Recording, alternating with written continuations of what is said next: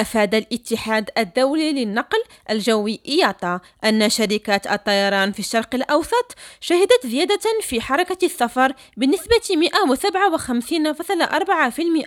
157.4% خلال سنة 2022 مقارنة بالعام 2021 وأوضحت إياتا في تقرير حول حركة النقل الجوي الدولي أن سعة شركة الطيران بالمنطقة ارتفعت بنسبة 73.8%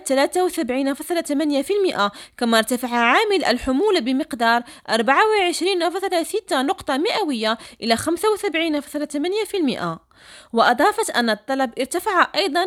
خلال شهر دجنبر بنسبة 69.8% مقارنة بنفس الشهر من العام 2021 وحسب الاتحاد الدولي للنقل الجوي فقد ارتفعت الحركة السنوية لشركات الطيران الإفريقية بنسبة 89.2% في العام 2022 مقارنة بالعام السابق كما ارتفعت الطاقة الاستيعابية للعام 2022 بالكامل بنسبة 51% وارتفع ارتفع عامل الحمولة ب 14.5 نقطة مئوية إلى 71.7% وهو أدنى مستوى بين المناطق. يسرى بوغربا ريم رادجو الدار البيضاء.